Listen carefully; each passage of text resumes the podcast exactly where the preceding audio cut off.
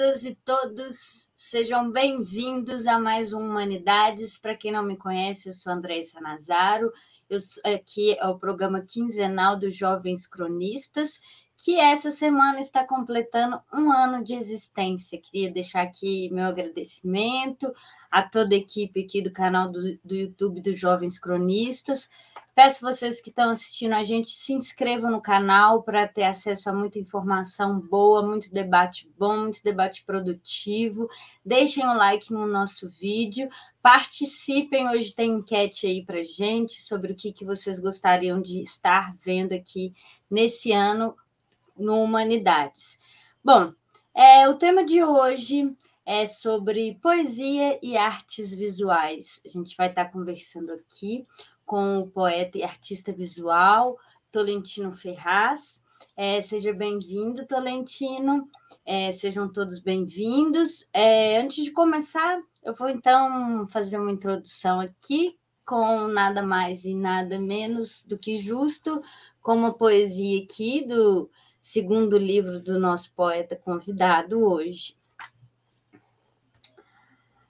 Na minha visão, sempre um ato poético, a memória se transformou em um pássaro. O rio que corre para depois do céu, nesse pôr do sol tão bárbaro. Sem pássaros cantando é sempre mais triste, como um vidro que se quebra, complexo e afiado, e na beira da tarde você apenas existe sem um sentido mais profundo para esse estado. Eu coloco então meu ouvido no vento, com o sol das almas anoiteço. Busco transmutar todo esse pensamento e, exausto, pela manhã adormeço. Seja bem-vindo, Tolentino. É, Obrigado. Um pouco da sua trajetória, se apresente para a gente. Olá a todas, todos e todes. Eu sou Tolentino Ferraz, artista visual, poeta, resido aqui em Belo Horizonte e tenho uma trajetória assim nas artes desde a infância, né? Assim, eu não sou de Belo Horizonte, eu sou de uma cidade do interior de Minas Gerais, né, no Vale de Jequitinhonha, que se chama Medina. Então, lá em Medina eu já tive os primeiros contatos assim, né, com, com as obras de arte, com o teatro, com a poesia local, né? É, Vadichon é conhecido pelo artesanato, né? É uma coisa muito forte, a cultura lá popular é muito forte, e eu fui absorvendo isso assim no, na primeira infância. Então, quando os meus pais vieram para Belo Horizonte, eu devia ter mais ou menos uns seis, sete anos, eu já trazia um pouco disso em mim, né? Esse desejo artístico, assim, né? Que às vezes eu nem sabia explicar em palavras, mas eu já sentia tudo aquilo. E aí o primeiro contato mesmo que eu tive foi o teatro, né? No teatro eu consegui unir todos os, os meus temas de interesse dentro das artes, né? Então, com 7, 8 anos, eu já entrei no Teatro do Sesc e comecei a me aprofundar nesse caminho.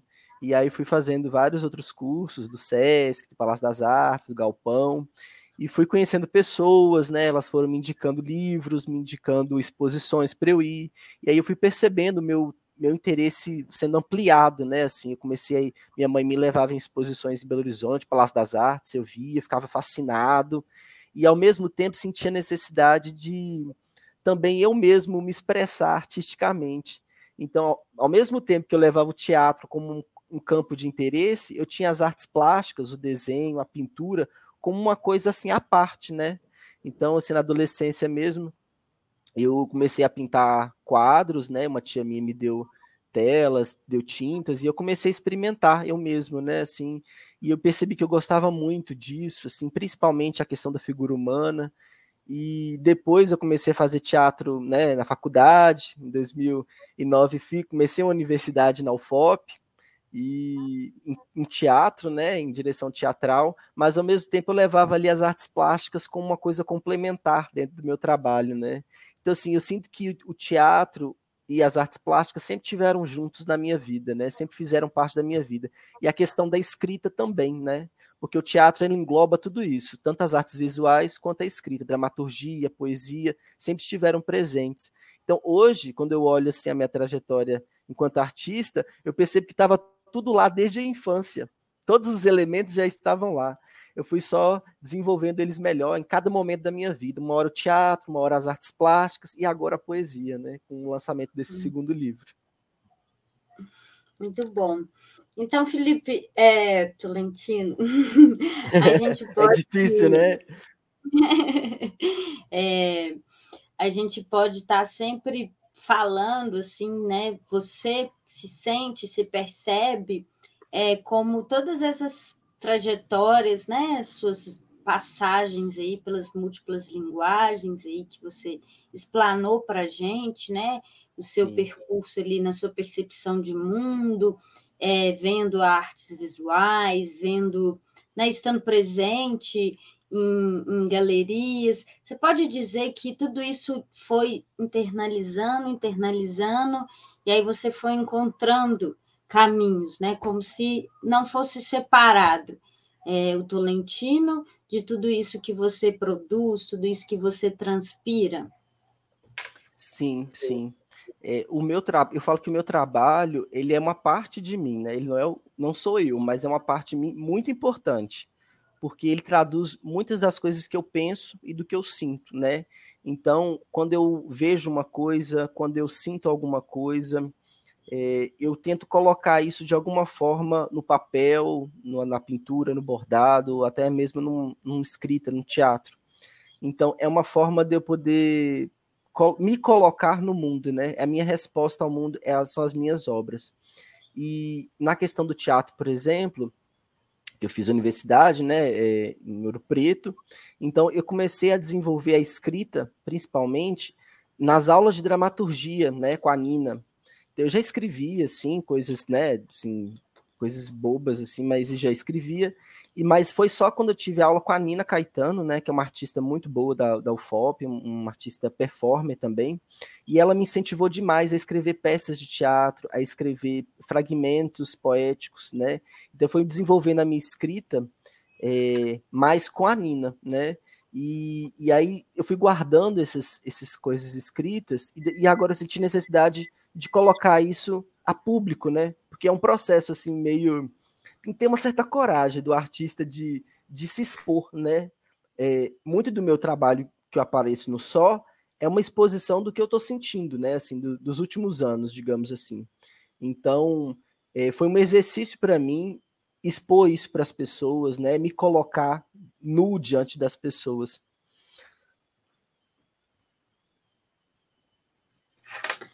Muito bom, Felipe. Então, você acha que a gente pode dizer que artes cênicas, né, o teatro foi a sua gestação para o mundo da arte? Foi... Com, com certeza, com certeza. O teatro ele me apresentou coisas incríveis assim, né? Ele, porque realmente, né, Andréia, o teatro ele junta tudo, né? É uma obra de arte to total assim, né? Tem tudo. Então, todos os meus campos de interesse artísticos já estavam lá, né? Então, ele me ajudou demais nesse processo de amadurecimento, né? Não só artístico, como humano também, né? E que elementos são esses que você fala que, quando você fala, ah, o teatro é tudo, um pouco, é, quais são esses elementos todos aí para pra, as pessoas, às vezes, que não têm muito essa experiência prática do teatro que, que elas encontram, assim, que a gente pode falar, olha, o teatro é isso, o teatro tem todas as artes. Que artes são essas? Ó, então vou falar da minha experiência, né? O teatro, para mim, ele começa na literatura, né? Para mim, a primeira parte do teatro, ela começa na literatura.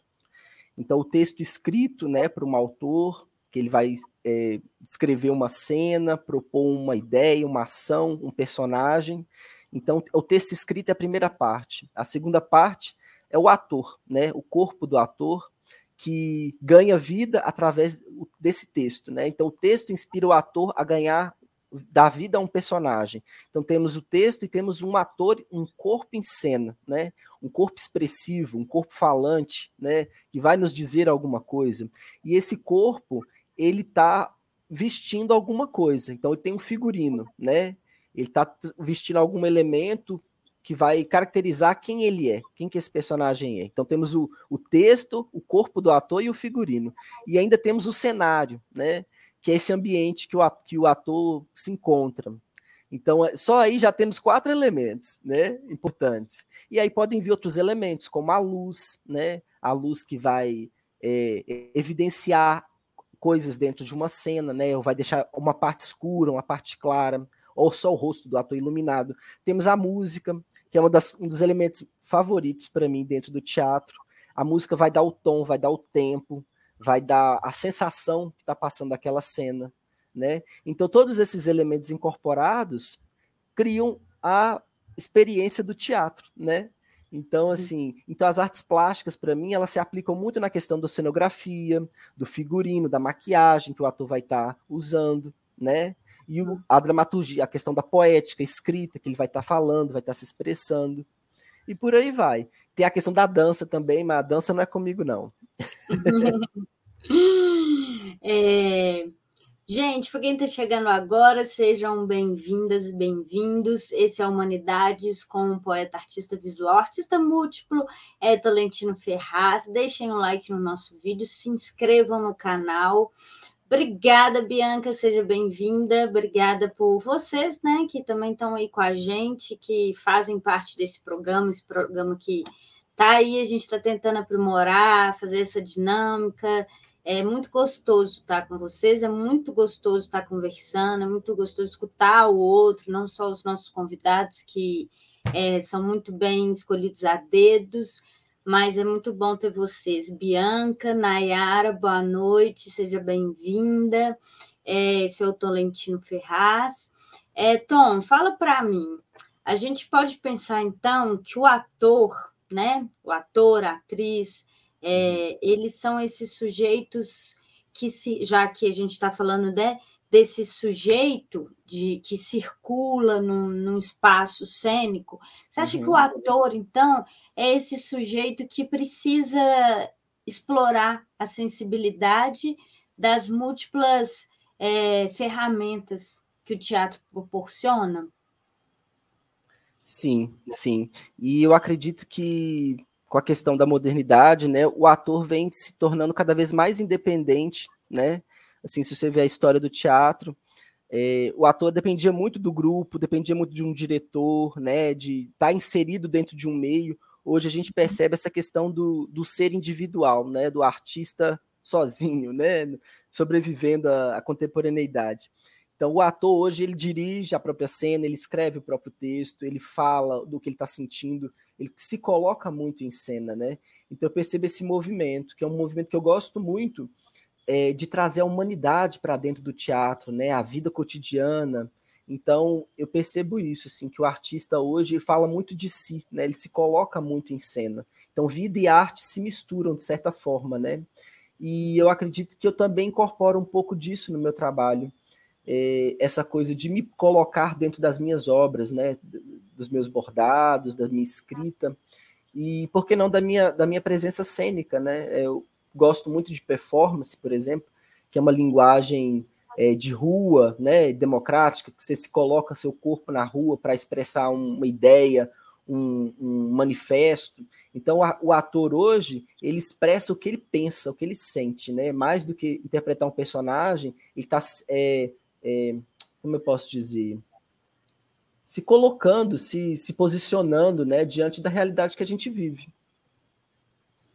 Gente, a gente está aqui falando, né? Entrou aqui nessa gestação, segundo é, o Felipe Tolentino colocou aqui para gente, porque, né, como ele bem mencionou, o teatro é esse lugar onde ele tem a possibilidade de expressão da poesia, é, da, das artes visuais, da música, é, da dança também, né? Já que artes cênicas a gente pode entender como esse conjunto de todas essas coisas. E o Felipe está apontando aqui como que foi essencial para o pro, pro eu dele, né? Para esse, esse artista que hoje é, se posiciona enquanto um poeta, enquanto respira e transpira essa, essa, essas artes, né? É, uhum. Mas, Tom, você, vou fazer uma pergunta bem agora é, atual e talvez polêmica. Por que, né, para quem gosta de teatro, acho que é, é uma coisa do momento, por que, que você acha que tem um, um algo extremamente contemporâneo é a performance enquanto gênero, né? E a gente vê hoje um número muito grande de, de performance em contrapartida, muitas vezes até o chamado teatro de grupo, o teatro coletivo, essa expressão coletiva. Você tem alguma. O que, que você faria como essa, né? Como essa pessoa que você é do teatro também, que já teve uhum. muito presente em teatro de grupo, né? Uhum. Não só como ator, como diretor também. O que, que você pensa disso? Então, a, a performance ela surge nas artes plásticas, né? E depois ela é incorporada pelo teatro, assim. Então, ela já nasce como uma expressão é, pode-se dizer individual, né? um pensamento do artista, do artista compositor, que não quer mais pintar a tela, né? não quer uma coisa bidimensional, ele quer uma coisa tridimensional. Então ele coloca o corpo dele à prova, né? a risco. Então muitos artistas plásticos se colocaram nesse lugar de risco, né, de, de happening, criava situações, eventos em que o corpo dele ia ser a própria expressão artística, né? Posteriormente, o teatro incorpora essa, essa arte, né? essa, esse experimento, esse, esse, essa linguagem da performance, em que a ação é mais importante, né? E às vezes não precisa nem do personagem, pode ser você mesmo. Então eu sinto que a urgência de temas é, importantes hoje, de dizer coisas, de expressar coisas que a gente está pensando de forma mais imediata e que exige menos não vou dizer menos elaboração, mas menos trabalho coletivo, né? Uma coisa você com você mesmo, poucas pessoas te ajudando a produzir. Então essa urgência coloca o ator a possibilidade de produzir uma coisa mais rápida e com uma, uma mensagem mais direta, né? Mais vai direto ao ponto. Então eu acredito que tem sido uma escolha muito assertiva dos artistas hoje irem para as ruas e colocarem o que eles pensam no rosto das pessoas, nos olhos das pessoas, para que a mensagem seja direcionada de forma mais rápida. Então, para mim é um movimento tão orgânico e tão maravilhoso, né? Porque a performance pode-se dizer que não é uma arte tão vendável quanto o teatro ou quanto as artes plásticas, né? Ela é uma coisa mais, pode dizer, mais punk, assim, né? Mais fora da curva, é, de certa forma ela pode causar espanto, repulsa, né? Ela não é para ser uma coisa bonitinha, uma coisa de fácil absorção, não. Ela tá ali para cutucar, né? Para ir nas feridas, nos temas assim que são tabus dentro da sociedade. Então acredito que os atores hoje optam por isso, por ser uma coisa mais direta mesmo, e que o público vai absorver isso de forma como, como se fosse um tiro, um assalto mesmo, né? O que, que ele está querendo dizer com isso? Muito bom, obrigada, Felipe, pela explanação. Para quem está chegando agora, esse é Humanidades com Tolentino Ferraz, é poeta e artista visual. Sejam bem-vindos, sejam bem-vindas. Deixem o like, comentem, participem com a gente aqui no chat, se inscrevam no canal dos Jovens Cronistas. É... Seja bem-vinda, Bárbara. Estamos de volta. Participa aí do nosso enquete para a gente saber mais ou menos o que, que você quer. É, a Bianca é, elogiou sua iluminação, então também estou gostando. O jogo do, né, do, do, laranja, nada como uma boa sensibilidade para a luz e para as cores. É, a Nayara está perguntando, Felipe, é o que o Tolentino pensa de aulas de poesia nas escolas. Olha, eu acho uma coisa maravilhosa. Inclusive, eu tive um professor de literatura muito bom, só que foi num cursinho, nem foi na, na, na escola. E, e, eu acho que esse movimento é, das aulas de português e literatura, indo para a poesia, um movimento maravilhoso e que para mim deveria começar na primeira infância, sabe? A criança vai entrando na escola, porque eu tive professores que me incentivaram a ler poesia, né? Então, quando era criança, tinha professores que me ensinavam a ler Mário Quintana, Cecília Meirelles, Manuel Bandeira. Eu tive, me apresentaram tudo isso. Então, para minha formação, isso foi importante. Pode ser que para meus colegas, meus outros colegas, tenham passado, para eles nem não fez o menor sentido na vida deles, mas na minha vida fez toda a diferença, né? Eu já tinha essa disponibilidade para a literatura e para as artes. Então, eu acredito que esse movimento de poesia nas escolas ele é importantíssimo para desenvolver o intelecto da, do, da criança e o interesse por, por, poesia, por literatura, né? Sem literatura hoje as, as pessoas elas ficam perdidas, né? A literatura é muito importante na vida das pessoas. E você pensa que mais do que essa importância para a apreciação estética, né? É importante para a formação do sujeito, daquele estudante. Exatamente é a formação do sujeito, né? A gente uhum. percebe hoje é um, as crianças às vezes têm uma dificuldade até de interpretar um texto, né? De perceber o que está ali, o que está escrito.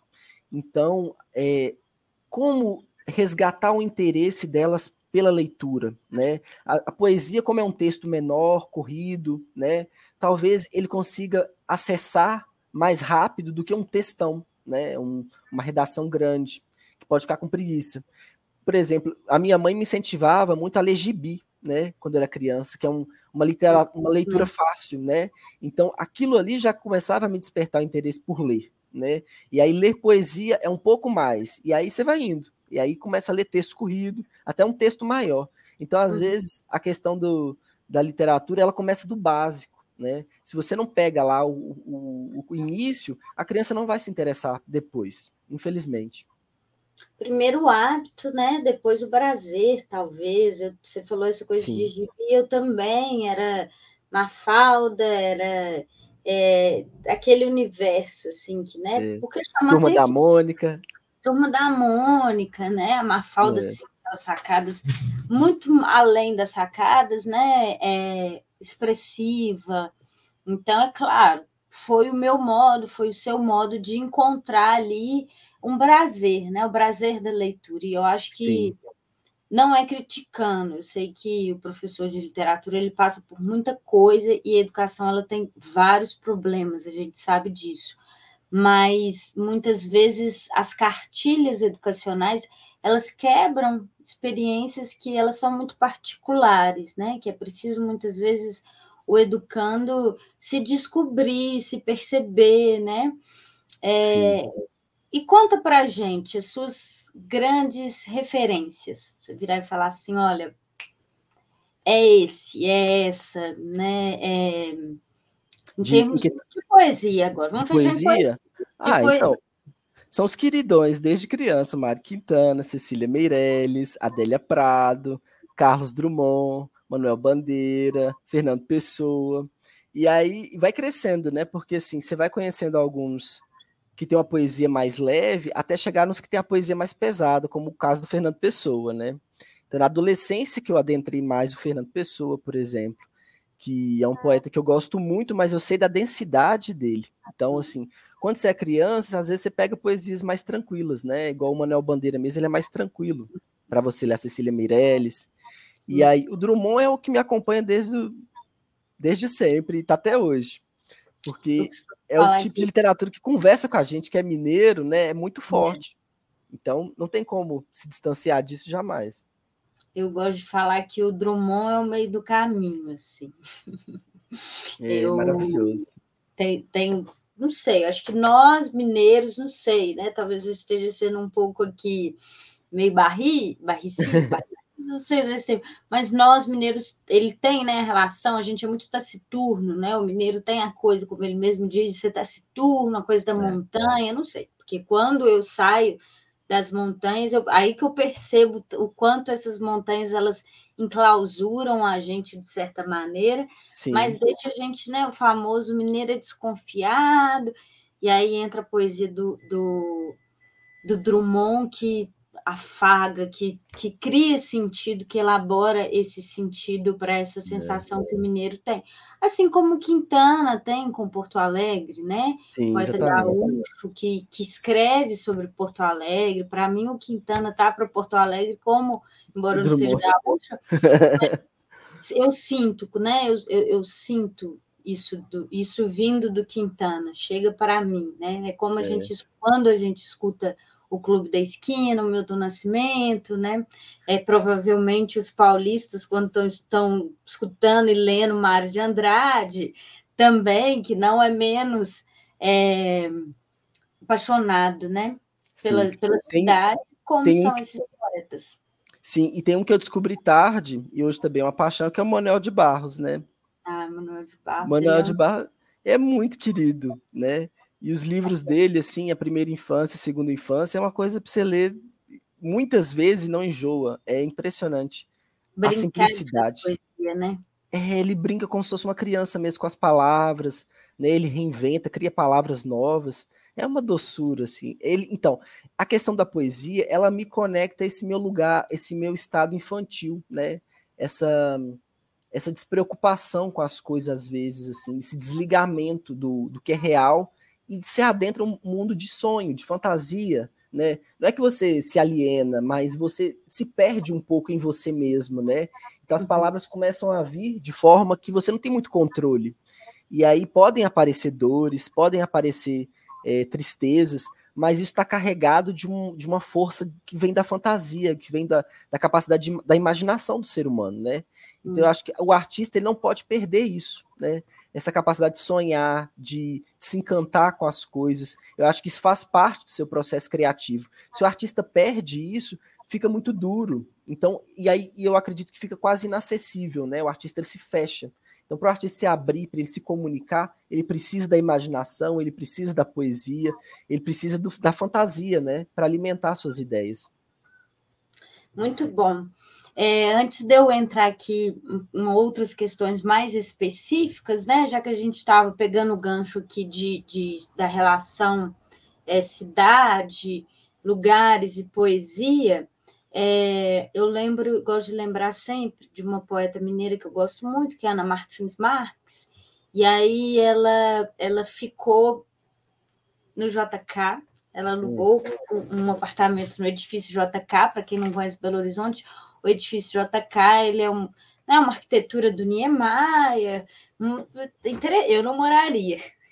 Para você que é artista visual, você pode falar melhor do que eu de como a obra dele se relaciona muito bem com o espaço. De fato, é uma obra de arte, por ser uma obra de arte, é, transfere para quem está lá dentro vários tipos de emoção. Mas ela ficou lá porque Ana Cristina César morou lá um tempo.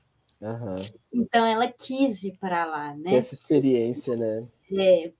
Qual que é a sua relação poesia e cidade? A gente vê nos seus livros, que eu tive o prazer de, de, de estar é, usufruindo, mas conta para a gente, qual que é a sua relação poesia e, e, cidade? Tanto a sua cidade de origem, onde você nasceu, né, o seu colo, o seu berço, uhum. quanto a cidade que você vive.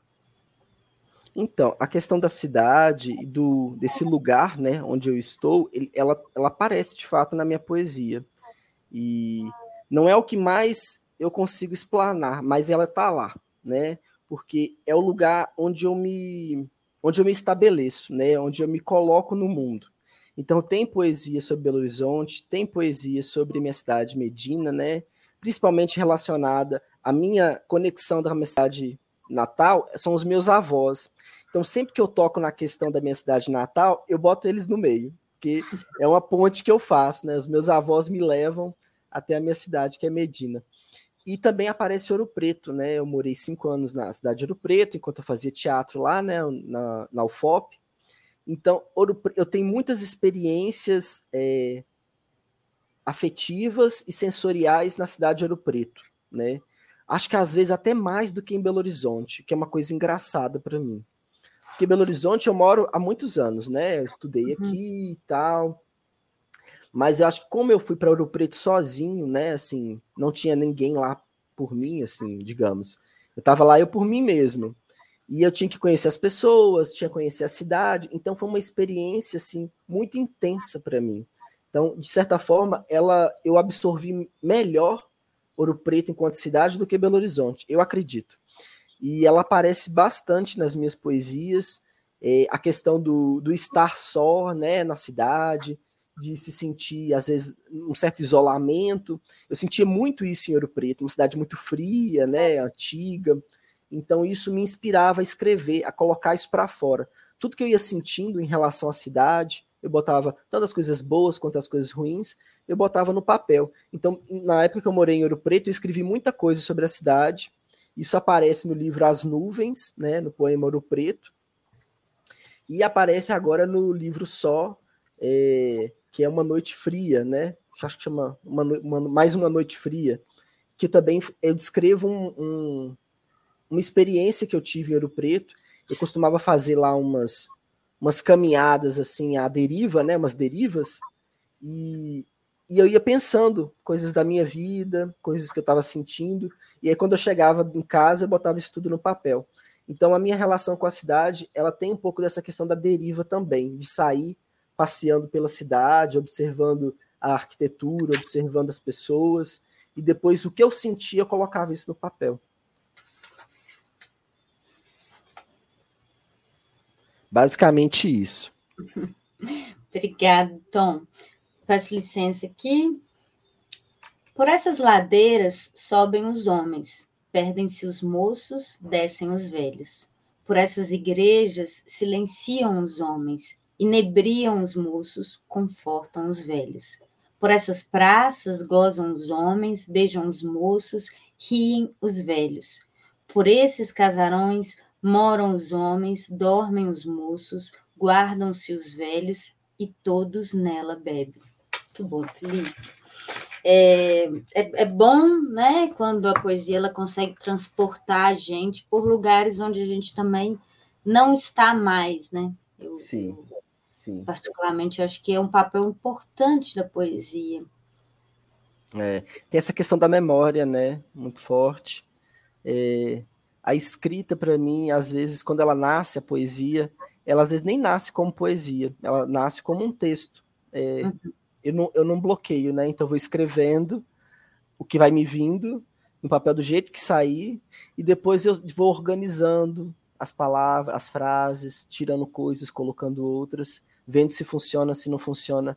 Mas o que eu senti tá ali, né? O, o pontapé inicial foi dado. Então, é, eu sinto que quando eu escrevo, eu, eu tento não bloquear como o texto vem, sabe? Não tentar, ah, vou escrever isso como poesia. Não acontece dessa forma. Eu escrevo fluido, deixo simplesmente deixo as palavras virem, vou colocando de qualquer jeito no papel e depois eu organizo elas até elas tomarem esse corpo, né? Igual esse poema mesmo, Juro Preto, ele veio como uma carta, né? Eu escrevi uma carta para uma pessoa e, e aí depois eu fiquei lendo essa carta e aí fui tirando trechos dela e empilhando. E aí virou a poesia. Que bonito, que bom. Gente, para quem está chegando agora, sejam todas e todos bem-vindos. Deixem um like aqui no nosso vídeo, compartilhem, se inscrevam no canal aqui dos Jovens Cronistas. Esse é o Tolentino Ferraz, a gente está aqui batendo papo sobre poesia, artes visuais, teatro. É, seja bem-vindo, Lucas Repeto. Tolentino é um artista incrível, a arte que transporta transborda dele inunda o coração da gente. Que bonito. Hum, o Lucas está perguntando: a hum. pandemia moldou de alguma forma o pensamento artístico atual do Tolentino? E aí, Felipe, como é que foi para você? Sim, sim. É, acho que para todo mundo, né, Deia? Acho que a, a pandemia ela mudou o nosso jeito de viver e de pensar, né? O pessoal fala que é o novo normal, porque eram para ser quatro meses e já se passaram dois anos, né? Então isso reverbera no corpo da gente, né? Esse corpo que às vezes não pode sair, esse corpo que às vezes tem que tomar cuidados que não tomava antes, né? Às vezes está com vontade de encontrar uma pessoa e não pode. Então isso influenciou demais o, o meu processo criativo, né? muitas obras que nasceram por conta da pandemia, né? As relações que eu desenvolvi ao, ao longo da pandemia, essa coisa da clausura. E o primeiro ano da pandemia foi o mais difícil, né?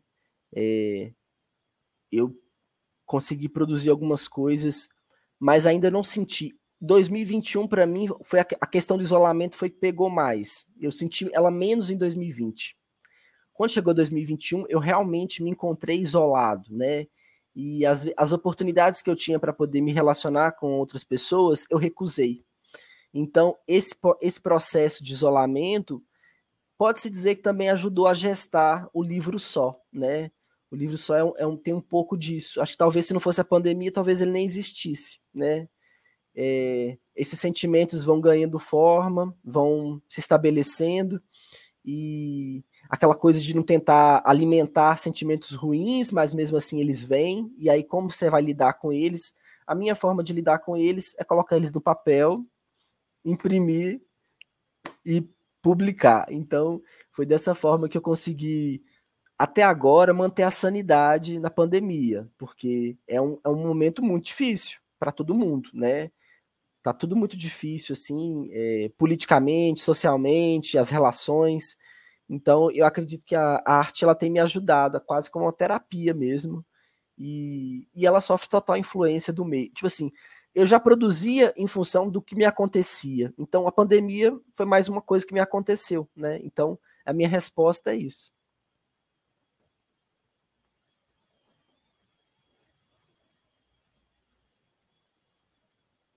Realmente, né, Felipe? É, que bom, né, que a gente conseguiu tirar é, coisas boas da pandemia. Acho que todo mundo se viu um pouco.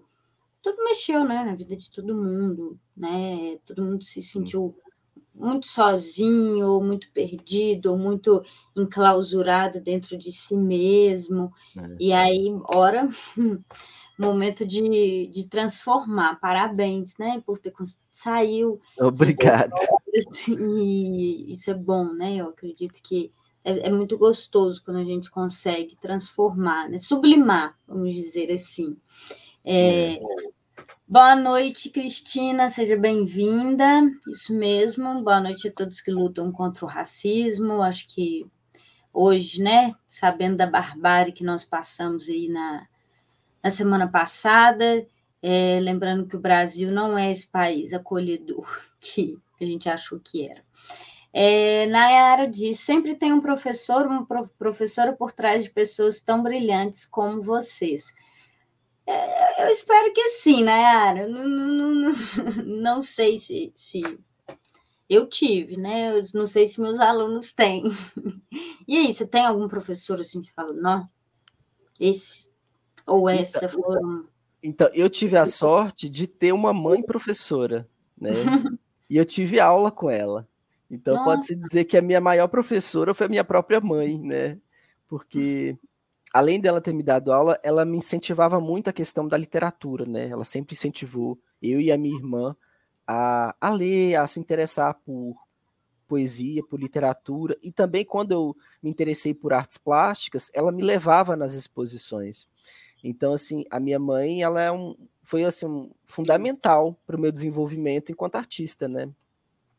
É o capital cultural, né? Eu acho que essas coisas elas marcam. É claro que não só, né? É claro que é, hoje o mundo, ainda mais agora com a internet, possibilita.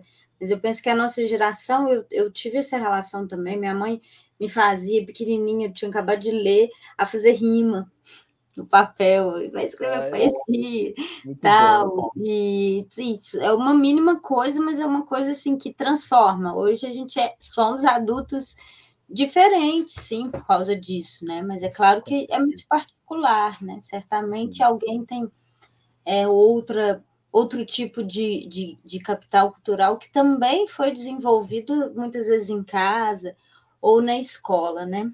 É. É, Oi, Joaquina, seja bem-vinda, boa noite. É, a gente está aqui conversando Talentino Ferraz, poesia, artes visuais.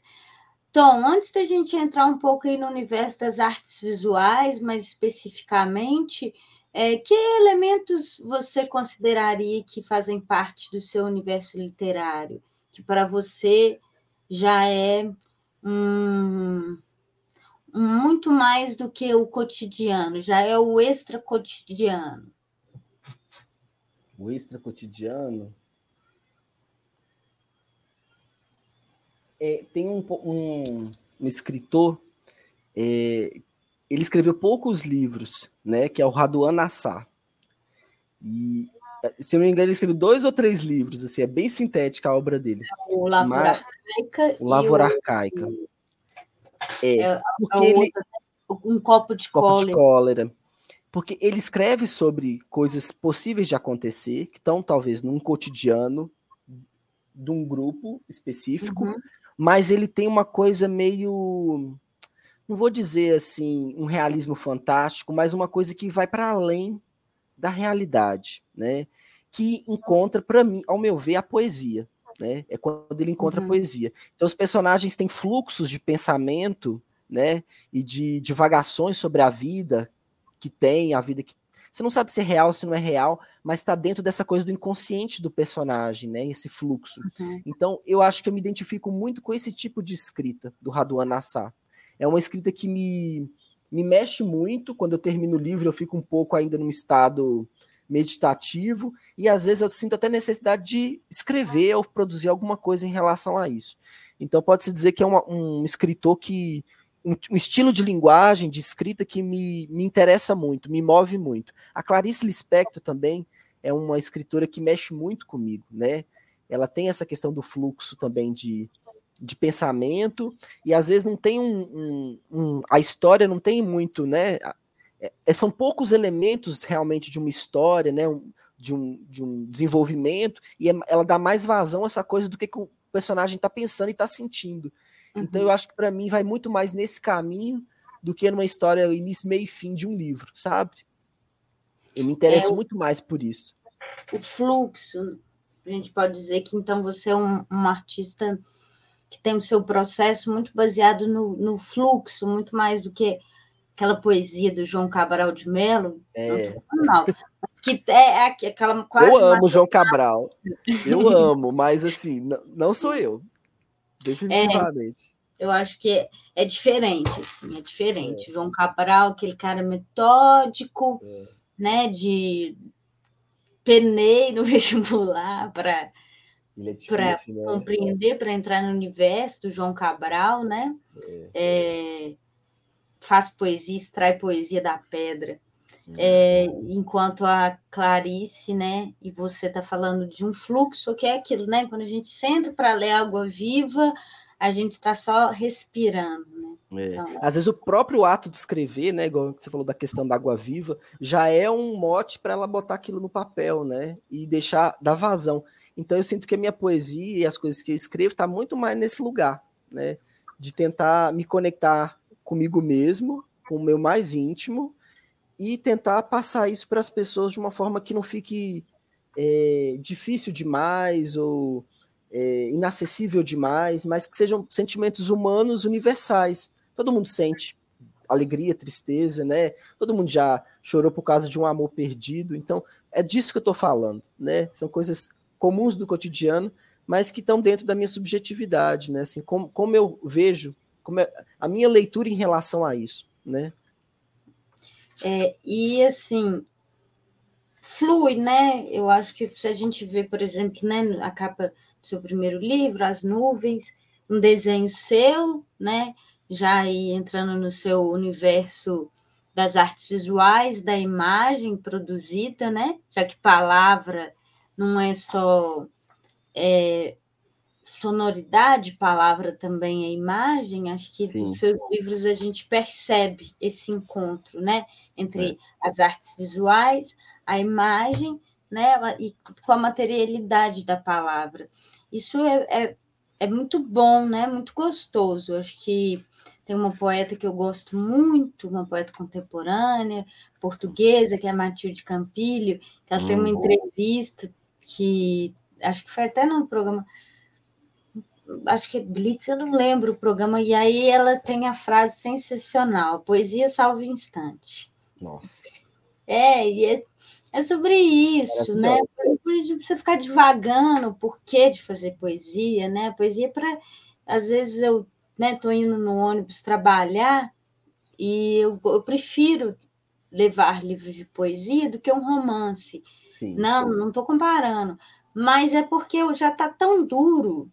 Às vezes você está no ônibus, ficar uma hora dentro do transporte público, calor, Sim. cansaço, asfalto, aquele asfalto duro. E aí a, você ter poesia, você respira. Eu, aí eu é. penso, nossa, vai ser mais leve porque eu estou com esse livro na minha bolsa. Assim. É exatamente, é... é um sopro de vida mesmo, ideia. Eu, eu enxergo a poesia nesse lugar também. Além dela ser uma coisa mais palatável, assim, de fácil se digerir ali naquele momento, né, do que acompanhar uma narrativa, né, um texto mais uhum. corrido, ela te desperta sensações, né, tanto quanto uma, uma Clarice Lispector, né, porque a Clarice ela escrevia em, é, em prosa, só que a prosa dela é muito poética, né? É. Então é a poesia é uma sensação e você às uhum. vezes está precisando só disso naquele momento. É. Tem outra, né, outra autora contemporânea que também não é poetisa, mas tem esse fluxo, que é a Virginia Woolf, né? Nossa, sim. Ela, ela própria gosta de se descrever como ondas fluindo, né? Essa literatura que que é ondas, que vai fluindo. Eu gosto muito desse dessa carga aí que as duas têm. Não sei se você tem essa impressão da Virginia Sim, sim. É, as pessoas comparavam muito a Clarice com a Virginia. Ela não gostava, ela nunca gostou de comparações, né? Mas é inevitável porque a Virginia ela tem esse trajeto também, né? Desse fluxo, igual você falou, dessas ondas, né? Sim. E, e a Virginia, ela é uma, era uma mulher muito à frente do seu tempo para a época dela, né? Ela tinha um, uhum. Um, relacionamento meio que aberto com o marido dela, né? Uhum. Então, assim, eu acho uma mulher incrível, assim, né? E a forma como ela expressava isso na escrita dela evidenciava quem ela era, né? Não só os uhum. personagens, mas a própria Virginia. Então eu acho, eu acho que o, o, grande aprendizado hoje do artista é isso, é você se colocar na sua arte, né? Eu não consigo ver o artista quando eu vejo que uma obra, que eu, eu não vejo o artista dentro da obra, eu me desinteresso. Eu vejo muitas obras contemporâneas, já entrando um pouco nas artes visuais, muitas obras contemporâneas que eu não vejo o artista. Às vezes o artista nem coloca a mão na própria obra. Eu acho isso tão bizarro, tão esquisito, porque eu realmente não me conecto eu preciso ver a alma dentro da coisa. E o artista, estando dentro da obra, dentro de um livro, dentro de um, um objeto bordado, uma, uma, pintura, uma escultura, para mim ganha um peso maior, né? Ele ganha um, um, uma coisa mais, né? Assim, que, que me desperta interesse.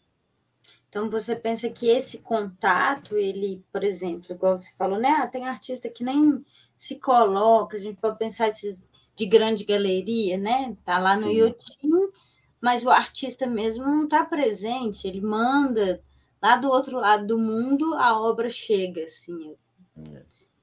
Às vezes até no próprio processo de composição da obra, o artista, tipo, ele desenhou o projeto, como é o caso, por exemplo, do Elliot Sica, que deixou é, uma maquete, né, do Magic Square, e agora que ela foi ser executada, quer dizer, depois que já morreu, que o trem, né, a gente uhum. até entende no caso dele que já morreu, mas tem artistas que estão vivos e fazem a mesma coisa. Então, assim, é esquisito, né? É, é. Você acha que a arte, no geral, ela flui com o tempo? Como assim? Pode, pode ser que daqui 10 anos você olhe para algum trabalho seu e fale, ah, não quero saber disso, não.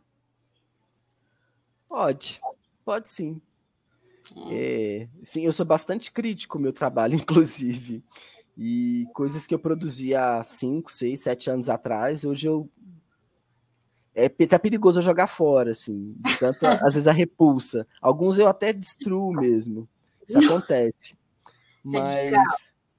É, sou um pouco, às vezes, radical. Às vezes, eu, por exemplo, um quadro mesmo que eu pintei lá em 2005, 2006. Hoje eu olho para ele e falo. Nem me reconheço mais nesse quadro. E aí, a, às vezes, a minha irmã fala: não, mas aí é bom guardar para ver o seu processo, né? O seu amadurecimento. Eu falo: que amadurecimento? Já destruo, boto fogo e pronto, acaba, não existe mais. Eu é, sou um então, pouco radical nesse sentido. Então, dentro desse pensamento, né, você está dialogando com o seu tempo, né, com sua temporalidade, com seu espaço, com seu ambiente. Você fala que você que a arte ela é política por essência? Com certeza. Aliás, eu não acredito na arte que não seja política. Para mim, faz todo sentido. Uhum. A arte ela tem que tratar do que está acontecendo no momento atual. E por mais que às vezes eu, eu resgate questões do passado, como por exemplo a, a, questão da ditadura, né, que é uma coisa ainda mal resolvida na história do, do Brasil, eu sempre penso também no futuro que, que a gente pode o que ainda pode ser feito, né? Então a minha produção está sempre olhando para o futuro, mas com aquele olharzinho lá no passado, né? Porque tem questões que foram mal resolvidas politicamente, socialmente, a questão da miséria, da pobreza. Por exemplo, a Carolina Maria de Jesus, que é um, uma escritora favelada que eu sou completamente apaixonado, ela tratava de questões de miséria e a questão principalmente da fome no, no final dos anos 50, que você for olhar, parece que foi escrito hoje. É. A fila do osso continua. Carolina já falava da fila do osso. Então, assim, é. a gente percebe coisas que ainda não foram superadas no Brasil, politicamente. Quer dizer, são as mesmas famílias, os mesmos bancos, todo mundo controlando o dinheiro no Brasil, né? Então, assim, e as oportunidades não existem para as pessoas.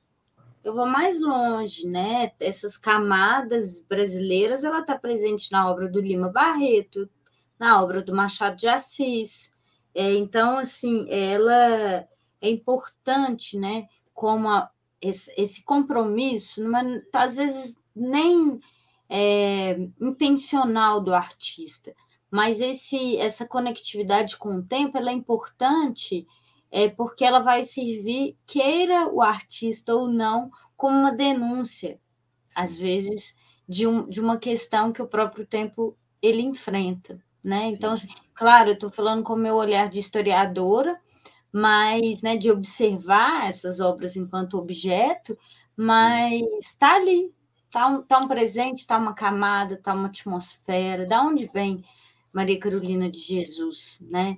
No, uhum. do, do âmago, né? Lembrando também Conceição Evaristo, nossa Sim. conterrânea aqui de Belo Horizonte, que também está lá falando da, da, da favela, assim, transformando que criou também a categoria de escrevivência, né, sobre como escrever é muito mais um ato de, de respirar, de estar no mundo, né? É, de resistência mesmo, né?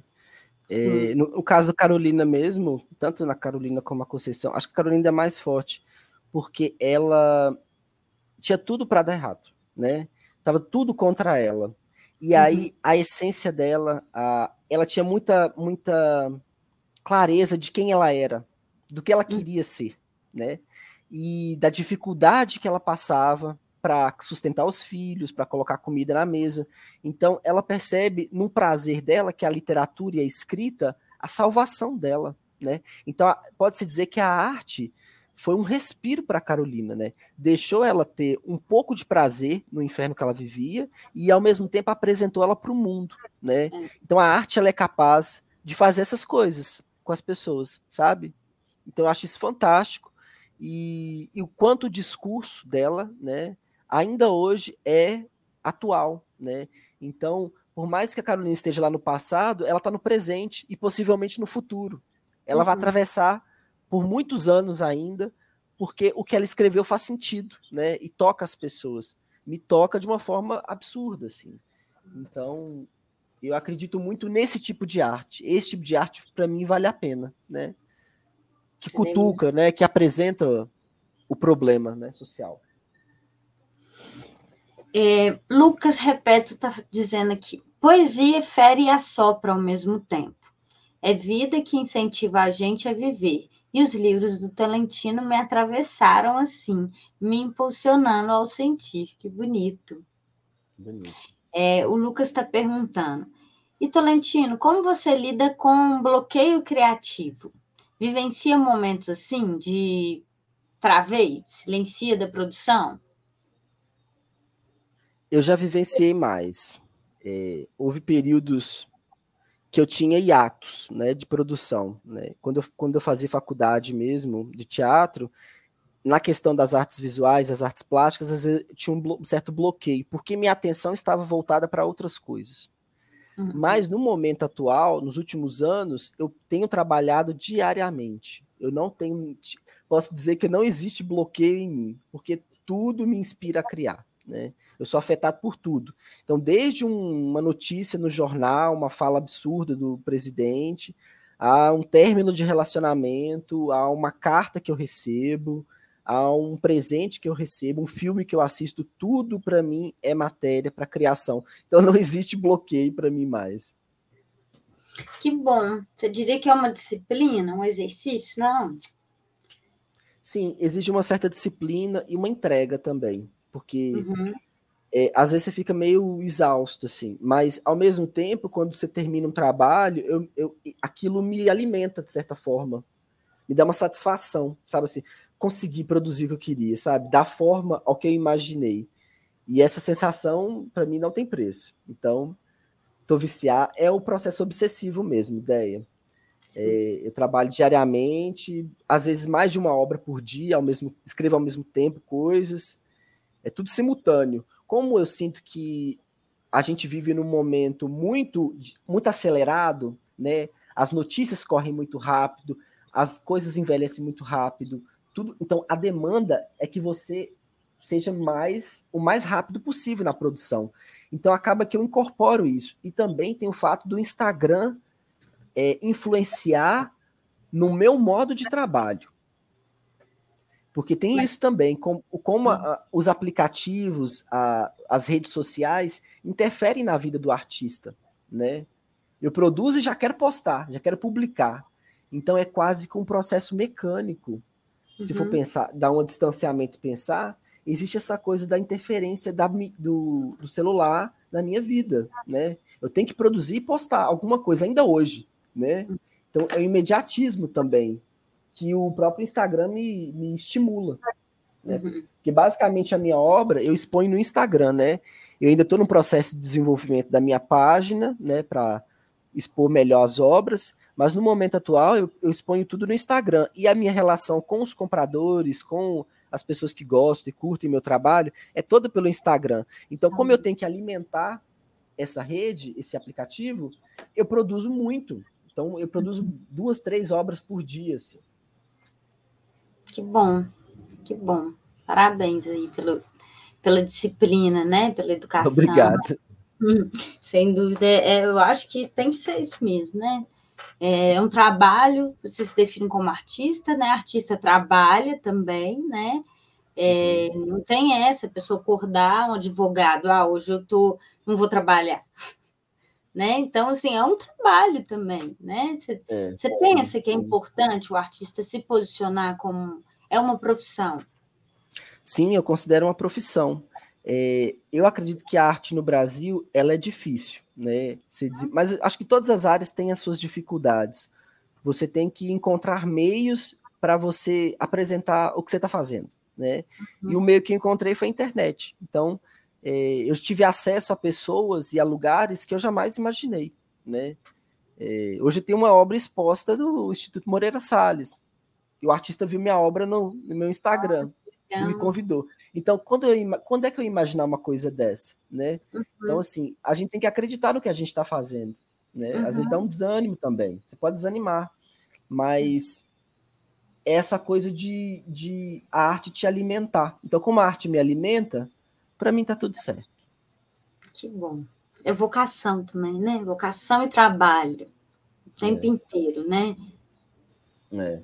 Por exemplo, na época mais crítica da pandemia, que foi para mim foi o ano passado, tinha dias que eu nem dormia. Eu ficava produzindo o tempo todo, né?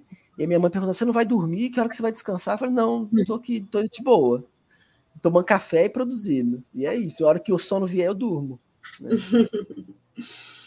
E agora, fazendo um, um paralelo aí, é, artes visuais, seu, seu, seus bordados, a sua pintura, né? Algo talvez, eu vou fazer uma definição, a gente já falou, poesia ela produz imagem, mas a coisa então do visual e do material, como Sim. te veio? Então, começou com desenhos, pequenos desenhos. Depois fui para pintura na adolescência, é, principalmente. Eu tentei pintar paisagem, abstrato, mas o, a figura humana é o que mais me interessa na questão da pintura. Uhum. Sempre foi assim o meu campo de interesse, anatomia e depois posteriormente o bordado, né? Então eu levei a, a pintura por um tempo longo até faculdade. Depois que eu formei em 2014, eu fui trabalhar no museu, né, no CCBB aqui de Belo Horizonte. Lá eu tive contato com o artista José Leonilson, né, um artista bordadeiro, nordestino, morou muitos anos em São Paulo. e teve uma exposição dele maravilhosa, e, e o contato com as obras dele me despertou a bordar. Então, o bordado, para mim, ele nasce em 2015, né? E, e, eu senti essa coisa poética do Leonilson. Eu já conheci o Bispo do Rosário, né? Que é um artista fenomenal também, que faz os mantos, né? E tem uma história de vida muito interessante. Mas o que me inspirou mesmo a criar foi o Leonilson. E, e aí, desde então, eu comecei a bordar, criar bordados, principalmente em feltro, né, no começo. Fiquei bordando em feltro até mais ou menos 2017, começo de 2017. Já no final de 2017, eu comecei a, a produzir trabalhos com outros tipos de tecido. Até então, só bordava com feltro. Aí eu comecei a bordar com brim, comecei a bordar com linho, é, fui, fui pesquisando outros tipos de tecido, né? E isso ampliou a, a minha, as minhas possibilidades em bordado. Aí também prestei vestibular de novo, né? Comecei a fazer escola guinhada, a UENG. Lá os professores me incentivaram a fazer trabalhos grandes, trabalhos maiores. E de lá para cá eu fui só ampliando a minha produção, os meus temas, coisas que me interessam, signos religiosos, principalmente a figura humana como os vários tipos de corpos e tudo, é, corpos é, marginalizados, corpos trans, corpos negros, pessoas que às vezes são diferentes dentro da sociedade, porque eu também me vejo como uma pessoa, como sendo um homem gay, né? Uma pessoa diferente dentro da sociedade. Então é disso que eu quero tratar. Então isso aparece muito nos meus bordados, na minha produção. E esse bordado mesmo que a ideia está mostrando, eu produzi, foi um dos primeiros que, quando eu mudei de tecido, né?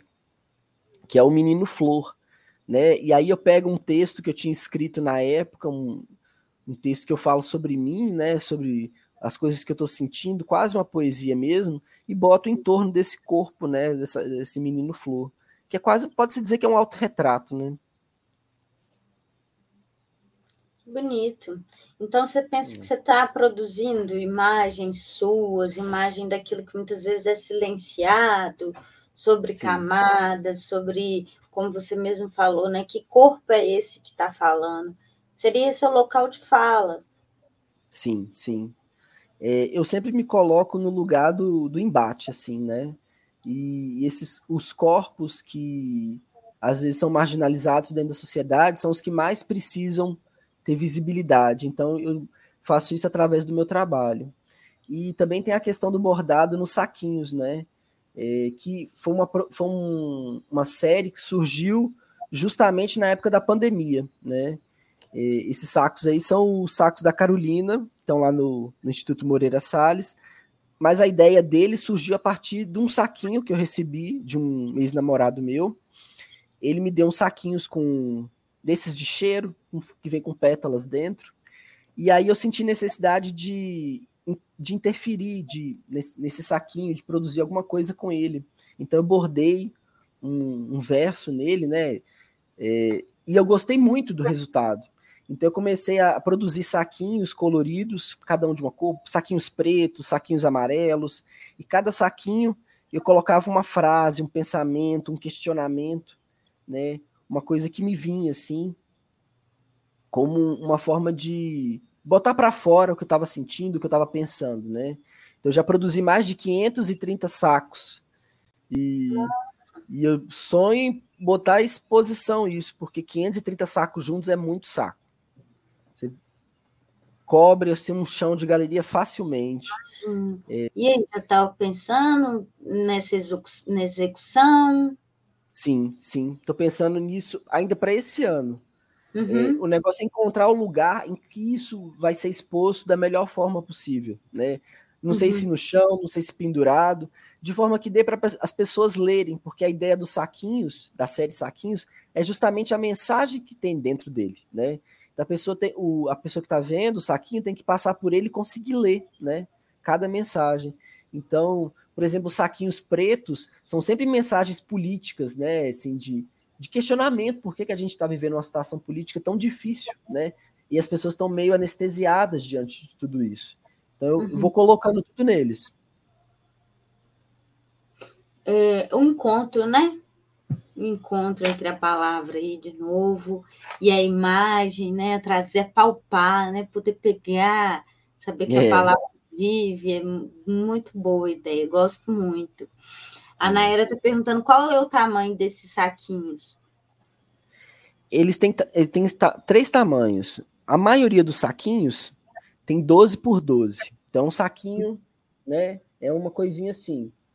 Agora, esses dos, da Carolina mesmo, são três tamanhos diferentes. É 30 por 30, 20 por 20, às uhum. vezes 15 por 15, mas na sua grande maioria é 12 por 12. É um tamanho meio padrão que eu tenho utilizado. Como você faz as escolhas das palavras que vão para os saquinhos? É engraçado que às vezes as frases elas podem me vir e eu anoto, ou frases que eu vejo de um de um, estou assistindo uma palestra, alguma coisa e eu vejo uma frase e eu faço um recorte daquela máxima e, e, e coloco no saquinho. E aí depois, depois que eu tenho as frases, né, eu escolho a cor que ela vai se adequar. Então, se uhum. vai ser uhum. amarelo, se vai ser preto, se vai ser azul, né? Então, para que a, a frase e a cor do saquinho tenha um entrosamento, né? E, e fortaleça a ideia que por trás, né? A, Naira está perguntando quais os critérios para as cores. Se, por exemplo, tem um tipo o preto para assuntos políticos, o vermelho para então, no começo eu, eu defini isso bem. Tipo, preto era só, às vezes não tão político, mas assuntos que, de revolta. Questões que estavam entaladas na minha garganta, né? Então, coisas mal resolvidas, coisas políticas, crise social, eu botava tudo nos sacos pretos. Mas depois começou a aparecer nos sacos de algodão cru também. Uhum. Então, tem os sacos vermelhos, que vai a questão do amor, a, a questão dos afetos, né? tem a questão do amarelo, que é a questão da alegria, de coisas mais é, gostosas, que passam uma sensação mais positiva. Tem os sacos mais melancólicos, são sacos azuis, azul escuro, ou que falam de uma coisa de água. Então, mais nesse caminho, assim, às vezes eu tento é, definir, tipo assim, azul vai ser só isso, mas às vezes pode aparecer outra coisa. Então, não é uma regra 100%, assim, sabe? A Joaquina tá dando duas ideias aqui, né? Ela falou que pendurados em um varal ficaria bem legal e no chão não seria possível ler os textos. Você, é. você pensou numa logística também de sensorial, né? Às vezes também é bom incomodar. Não, não ler, mas às não, vezes. Acredito então, que não. Eu, eu, minha, minha intenção é que seja possível ler. Então, deixar o mais próximo assim, da vista, né? de quem está observando a exposição. Eu imagino que pendurado ou posicionado. Eu tenho um, eu fiz uma composição que é uma caixa, né? É uma caixa preta que cabe quatro saquinhos. Eu posso até pegar aqui para você e te mostrar. Só uhum. vou só dar um tempinho que eu vou buscar. Tá. Vou ler uma poesia aqui do, do, do sol. Na minha visão, sempre um ato poético. O rio que corre para depois do céu, nesse pôr do sol tão bárbaro. Sem pássaros cantando, sempre é mais triste, como um vidro que quebra, complexo e afiado. E na beira da tarde você apenas existe, sem um sentido mais profundo para esse estado. Eu coloco então meus ouvidos no vento, como o sol da, com o sol das almas anoiteço. Busco transmutar todo esse pensamento e, exausto pela manhã, adormeço. Poesia no sol. Desenho dele também. Então, eu trouxe a obra aqui, que é justamente uma obra em que eu falo da Carolina, né? Ó. Hum, legal. Então, eu coloco nessa caixa aqui, é uma caixa de MDF, eu pinto ela de preto, né? E ela cabe perfeitamente os quatro saquinhos, que são 12 por 12 uhum. cada um, né? Uhum. Então, essa foi uma ideia de parede, uma coisa para colocar na parede, né? Legal. Né? Se eu criar, tipo assim, uma série, várias, várias caixas dessa, uma do lado da outra, um em cima e embaixo, já é uma forma de. dá para ler. Então a pessoa uhum. se aproxima e já consegue ler. Muito bom, muito bom. Parabéns. Obrigado. Já quero ver exposto. Também. Gente, para quem está chegando, esse é Humanidades com artista visual, poeta Tolentino Ferraz. Sigam ele no Instagram. É, deem um like no nosso vídeo, compartilhem para ter mais acesso às pessoas. É, se inscrevam no canal dos Jovens Cronistas. A Bianca está falando que quer um para ela. Joana diz muito belo. Joaquina diz muito belo. É, gente, entrem em contato no Instagram com o Tolentino para vocês terem acesso às obras dele, né? A, né? Você faz por encomenda também? Então, produz assim? É, não, ou já está tudo fechado, seus projetos? Não aceita encomendas. Sim, muitos, muitos compradores. Você havia um trabalho assim seu, gostei muito, eu queria uma coisa assim, você faz? Faço. Faço. Uhum. Faço sobre encomenda também. Isso é muito bom, né? Quando eu morrer, quero estar presente no relógio. muito bom.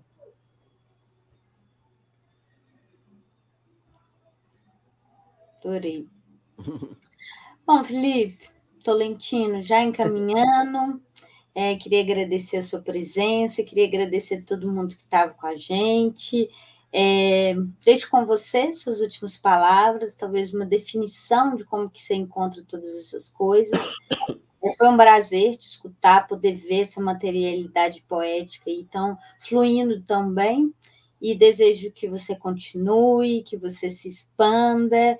É, e, gente, apoiem, é, comprem o livro do Tom.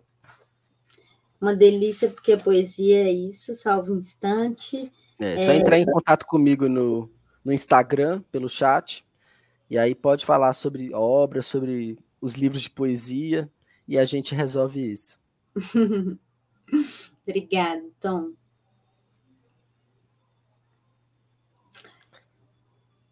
É, então eu vou me despedir, né, Deia? Quero agradecer demais aqui a, o convite. Fiquei feliz. É tão bom, né, poder trocar uma ideia, assim. Uh, a Dé é uma pessoa muito querida na minha vida, a gente já se conhece há alguns anos, e foi um prazer demais falar com você, estar tá aqui, a presença de vocês que estão nos vendo, nos ouvindo. E, e, eu sempre gosto de falar do meu trabalho, porque às vezes eu produzo, produzo, e às vezes eu não falo sobre ele, né? Sobre co como é produzir. E esses momentos em que isso acontece, eu fico muito feliz e, de certa forma, me dá insights, assim, sobre o que, que eu estou produzindo agora, para onde que eu quero ir, né? Eu tenho essa coisa de sempre pensar no que, que é possível fazer, ah, né?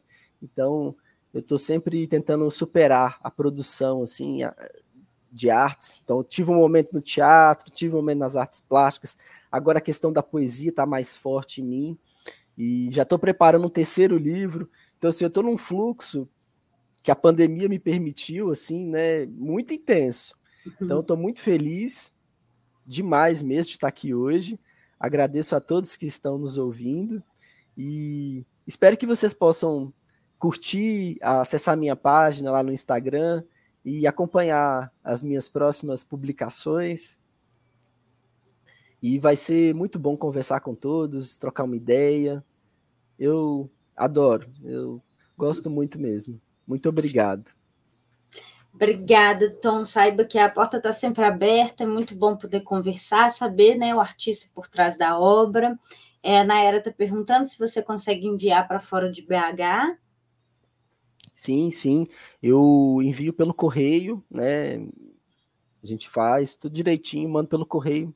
Chega aí na sua casa direitinho. Artista único, gente. É, e, pessoal, obrigada. Obrigada a todo mundo aí pela participação. É, se cuidem essa nova onda aí, fiquem em casa se puderem, tomem vacina, por favor. E estamos aí em breve novamente aí com Humanidades. Obrigada, gente. Abraço. Obrigada, Tom. Obrigada, amor. Beijo, beijo.